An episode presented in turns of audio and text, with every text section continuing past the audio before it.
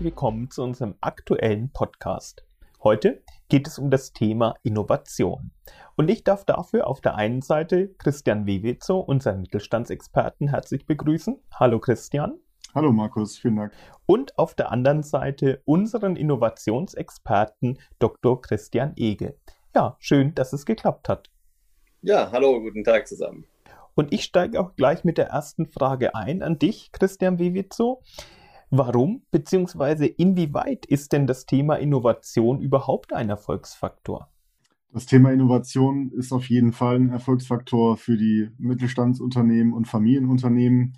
Es gibt kein Unternehmen aus meiner Sicht, was sich nicht mit dem Thema Innovation befasst. Die Kräfte im Markt und im Marktumfeld sind so stark und so erodierend, dass Unternehmen gezwungen sind, sich damit zu befassen und es nicht zu tun, wäre eine Frage, es ist nur eine Frage der Zeit, bis man sich selbst damit eben abschafft.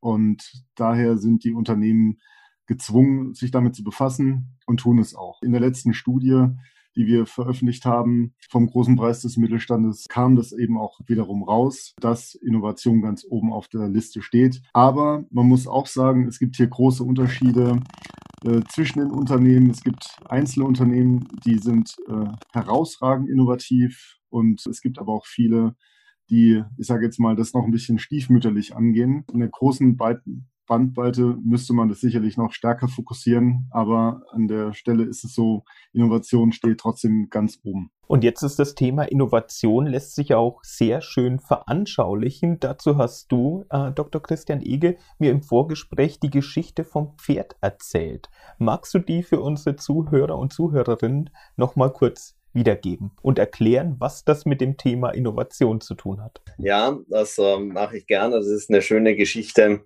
Fängt eigentlich im Englischen an. Äh, und zwar heißt die, You can bring a horse to water, but you can't make it drink.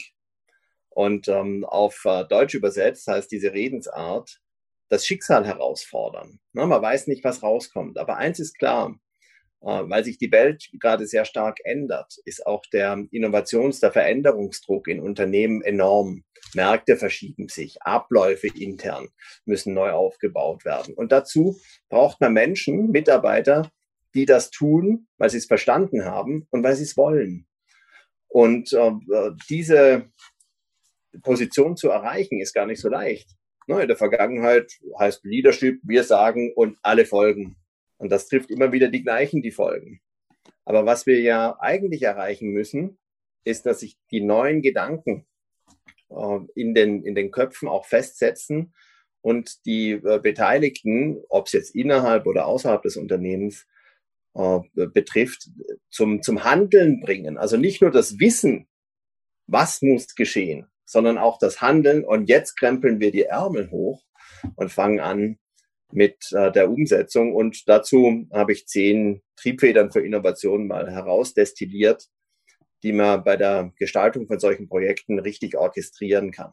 Das ist ein spannender Punkt. Was sind denn die zehn Triebfedern der Innovation? Das äh, fängt an mit der Vision, wo will ich hin? Wer sein Ziel nicht kennt, verläuft sich. Und das möglichst einfach rüberzubringen, ist äh, der erste Punkt. Dafür steht beispielsweise äh, aus der Vergangenheit Vergangenheit heraus John F. Kennedy. Ne? We want to bring a man to the moon until the end of this uh, uh, decade.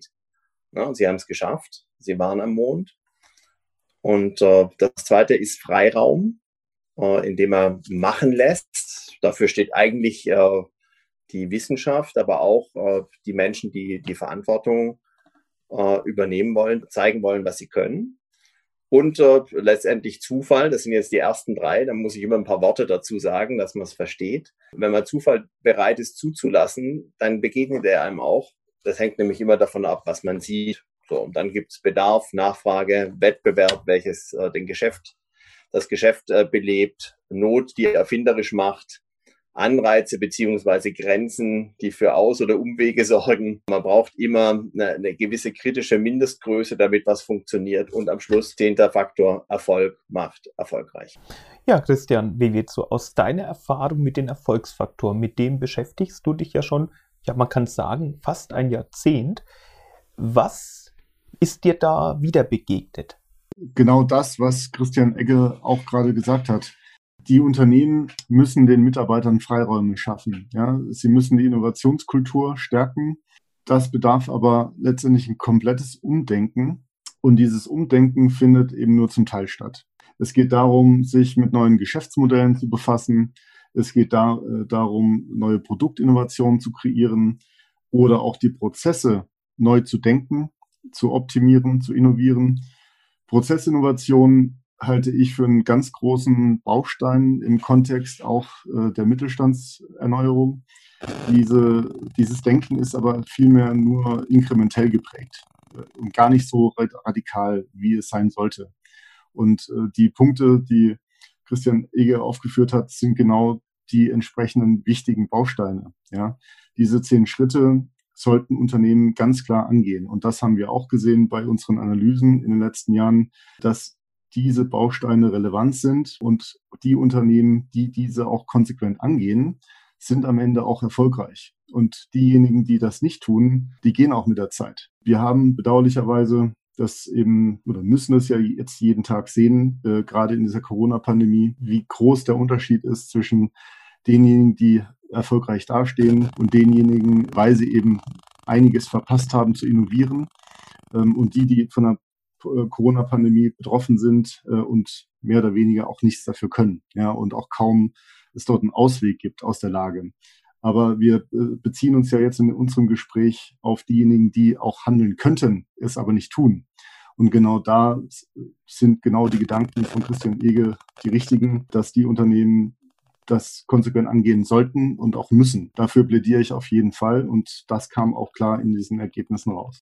Das finde ich richtig spannend. Und ihr habt beide auch schon den Punkt gesagt, handeln, handeln jetzt, gerade vielleicht auch in Zeiten, die einen mehr Grenzen aufzeigen, eben in der aktuellen Situation. Und Innovation heißt eben auch so ein bisschen Grenzen überwinden, habe ich aus unserem Vorgespräch herausgehört. Und jetzt weiß ich aus eigener Erfahrung, wenn man Geschichten erzählen kann, Erfolgsgeschichten, vielleicht aus der eigenen ja, Beratertätigkeit hilft es vielleicht auch den ein oder anderen, solche Grenzen zu überwinden und aktiv anzugehen. Dr. Christian Ege, die Frage an dich, was war deine schönste Erfolgsgeschichte? Die allerschönste Erfolgsgeschichte kann ich nur vom Ende her erzählen. Und das war kein wirtschaftlicher Erfolg, weil er kam in der öffentlichen Verwaltung. Und da geht es ja nicht um Profit. Aber wir hatten über mehrere Jahre eine Innovationsstrategie erdacht, entwickelt, mit Menschen aufgeba aufgebaut, zum Leben erweckt und in die Umsetzung gebracht. Das Ganze natürlich mit der Kraft der guten Tat, aber eben auch äh, natürlich mit, mit Investitionen. Und das schönste Erlebnis war am Ende dieses Prozesses in der Politik, in der ich mal ja eine Zeit lang tätig war als Staatssekretär, äh, ist es äh, üblich, dass man äh, das nicht als Lebenszeitjob hat, sondern irgendwann endet äh, eine Legislaturperiode und kann es auch sein, dass man gar nichts damit zu tun hat, wie in meinem Fall. Aber entsprechend die Mannschaft äh, wechselt, neue Koalition und dann, dann darf man was anderes machen. Aber die Abschiedsfeier hat mir gezeigt, mit der Präsenz von fast 90 Prozent aller Mitarbeiterinnen und Mitarbeitern, die geklatscht haben, die gesagt haben, wir haben hier selber für uns was hingekriegt. Sie waren Teil der Sache. Und das ist das, was man erreichen muss, ich komme nochmal zurück auf die Geschichte vom Pferd. Es bringt nichts, wenn einer sagt, ich weiß, wo die Quelle ist, ich führe euch dahin, so und jetzt fangt mal an zu trinken. Und die Kollegen sagen, hm, gar kein Durst, weiß gar nicht, äh, was ich hier soll. Und dann das Fingerspitzengefühl an den Tag zu legen, für Durst zu sorgen, für im wahrsten Sinne des Wortes Hunger auf Neues, und im Sinne von nicht nur die Idee haben, sondern auch wollen, dass sie Realität wird. Das ist die Kunst, auf die wir uns im äh, Innovationsmanagement als Experten verstehen. Das ist eine sehr schöne Geschichte. Wir Franken haben ja das mit dem Durst dahingehend gelöst in unserer Region. Wir sind die Genussregion mit der weltweit wohl höchsten Brauereidichte, dass wir dem Wasser einfach Gerstenmalz und Hopfen hinzugefügt haben, was sehr nachhaltig gewirkt hat. Ja, Christian, wie wird so aus deiner Erfahrungspraxis? Gibt's da auch so eine schöne Erfolgsgeschichte, die vielleicht auch in der aktuellen Situation unseren Unternehmerinnen und Unternehmern, unseren Selbstständigen da draußen so ein bisschen Mut geben kann, zu sagen, hey, den Kopf nicht hängen lassen, die Grenzen als Chance sehen und die Grenzen überwinden als den eigentlichen Kern des unternehmerischen Handelns begreifen und wiederentdecken. Ich finde dieses Bonbon Hunger auf Neues perfekt. Ja, Hunger auf Neues braucht Unternehmer immer.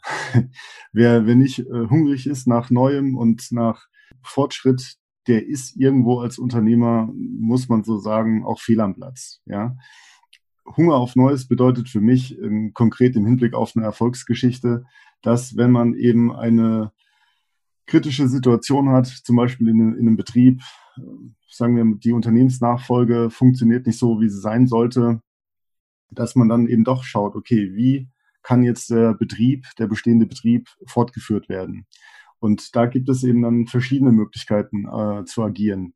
Unter anderem eben auch, dass man sagt, ja, das mit dem Nachfolger, mit der Nachfolgerin klappt nicht so wie gehabt. Dann gründet man beispielsweise ein neues Unternehmen aus. Auch hier kann man wiederum dann sich überlegen, wie man zwischen Senior und der Nachfolge dort eine Lösung findet. Und meines Erachtens gibt es eine Lösung. Und aus eigener Erfahrung heraus funktioniert das recht gut. Man muss nur offen sein. Und diese Offenheit für neue Perspektiven, Offenheit für neue Wege, ist, glaube ich, die große Unterscheidung. Wenn die Offenheit vorhanden ist, ist auch Akzeptanz vorhanden. Und äh, diese Akzeptanz benötigt man, um solche neue, vielleicht auch ungewöhnlichen Wege auch zu gehen, wie zum Beispiel eine Ausgründung eines äh, Spin-offs. Ja, das sind ganz neue Wege. Und in dem Augenblick, wo natürlich etwas neu ist, ungewohnt ist, hat man erstmal weniger Akzeptanz. Das ist völlig normal und äh, daran muss man sich auch gewöhnen. Nichtsdestotrotz je mehr man sich mit dieser Thematik dann befasst, wie man auch sowas einsteuern könnte, desto höher ist die Wahrscheinlichkeit, dass am, am Ende auch der Erfolg steht. Und äh, ich kenne viele Beispiele, die so auch erfolgreich waren. Die Offenheit stand immer am Anfang. Der, die Offenheit und der Hunger, dass man eben sagt, ich möchte einen neuen Weg finden. Und die Unternehmen, die das gezeigt haben, die haben es auch geschafft. Sehr schön. Christian. Ja, Dr. Christian Ege. Wie würde denn jetzt der erste Schritt dahingehend aussehen? Wie fange ich am besten an, wenn ich sage, jetzt stelle ich mich meiner Aufgabe, wie kann Innovation gelingen? Man braucht drei Dinge. Äh, man braucht ein, kleine, ein kleines Team, das genauso denkt wie derjenige oder diejenige, die sich äh, den Plan für die Zukunft ausmalt. Ähm, also gute Leute da, in Verbindung mit guten Ideen. Die muss man, wenn man so will, passt jetzt gerade in die Zeit, mit den guten Gedanken infizieren. Äh, als zweites braucht man Freiräume, die man ihnen eröffnet, die vielleicht vorher so in der eigenen Struktur gar nicht vorstellbar waren und dort auch nicht realisiert werden können. Da stimme ich völlig mit Christian Vivezo überein. Das muss äh, äh geschickterweise in so einer Kreativzone will nicht von Graubereich sprechen, aber letztendlich äh, braucht, man, braucht man Spielräume außerhalb der eigenen Strukturen, um sowas realisieren zu können. So, und äh, das Dritte ist, man braucht natürlich ein bisschen Startausstattung an Investitionskapital, damit man auch handeln kann. Und äh, mit den drei Dingen sollte man anfangen. Also klarer Plan, gute Leute mit, mit Ideen und äh, entsprechend den Freiraum zur Umsetzung schaffen und dafür gewisses Kapital mit auf die, auf die Schiene setzen, dann kann man das schaffen. Und so kriegt man letztendlich auch die Pferde, wenn wir wieder zu diesem Beispiel zurückkommen, dazu Durst zu bekommen, ne? Hunger zu bekommen auf Neues. Machen wir uns nichts vor, also Innovation heißt immer auch Veränderung. Und wenn Menschen eins nicht so gern haben, dann ist das Veränderung. Aber sie nehmen es mit, wenn es ihnen Vorteile bringt. Und die muss man erzeugen. Die entstehen selten von allein. Das denke ich auch. Wie siehst du das, Christian? Wie wird so? Gibt es da noch Anmerkungen von deiner Seite, Ergänzungen? Ja, ich würde auf jeden Fall noch die Ergänzung bringen, dass die Aufbruchsstimmung, die gilt es immer zu erzeugen. Ja, aber für eine Aufbruchsstimmung bedarf es starker, kräftiger emotionaler Impulse ähm, und der konkrete Nutzen muss sichtbar werden. Ja, es bringt die beste Idee nichts, wenn sie weder einen kurzfristigen Nutzen noch einen langfristigen Nutzen bietet. Und aus meiner Sicht ist es so, dass viele Diskussionen diesen Nutzenaspekt viel zu sehr vernachlässigen. Man kann es den Menschen nicht verübeln. Ja? Warum soll ich eben extra eine, mehr Energie in etwas reinstecken? Warum soll ich Aufwand in etwas reinstecken oder sogar viel Kapital, wenn ich nicht wirklich weiß, was de facto kurzfristig als auch langfristig für mich herauskommt. Es ist ganz, ganz wichtig, dass eben diese Nutzendiskussion stattfindet. Und bei jedem guten Brainstorming muss am Ende auch eine Bewertung der Ideen stattfinden. Und bei der Bewertung der Ideen muss man ganz klar über diesen Nutzen sprechen. Ähm, es ist dort auch meines Erachtens ein Stück weit Kaufmannspflicht, diese Nutzendiskussion anzustoßen. Es ist an der Stelle leider auch etwas sehr nüchtern, ja, weil so eine Nutzendiskussion ist nicht mit Freude verbunden meistens, also, sondern eher kalkulierend, abwägend, Chancen und Risiken in Verhältnis zu setzen. Aber wenn man das ordentlich anstellt und diese Nutzendiskussion so einspielt, dass alle Beteiligten Gehör finden, dass die besten Argumente Gehör finden, dann habe ich schon häufig festgestellt, dass eine, eine Aufbruchstimmung entsteht, die diese neuen Pfade ermöglicht, äh, die Freiräume ermöglichen. Und genau das muss man schaffen, jenseits der bestehenden Strukturen, Menschen zu ermutigen, neue Wege zu gehen, ähm, sodass sie diese, die Schwerkraft ein Stück weit überwinden und ja, neue Wege gehen.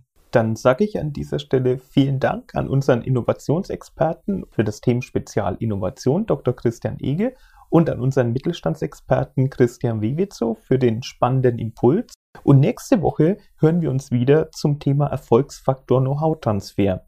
Wann greife ich auf die richtigen externen Spezialistinnen und Spezialisten zurück als mittelständischer Unternehmer, Unternehmerin, als Selbstständiger und als Selbstständige. Vielen Dank fürs Zuhören und auf bald!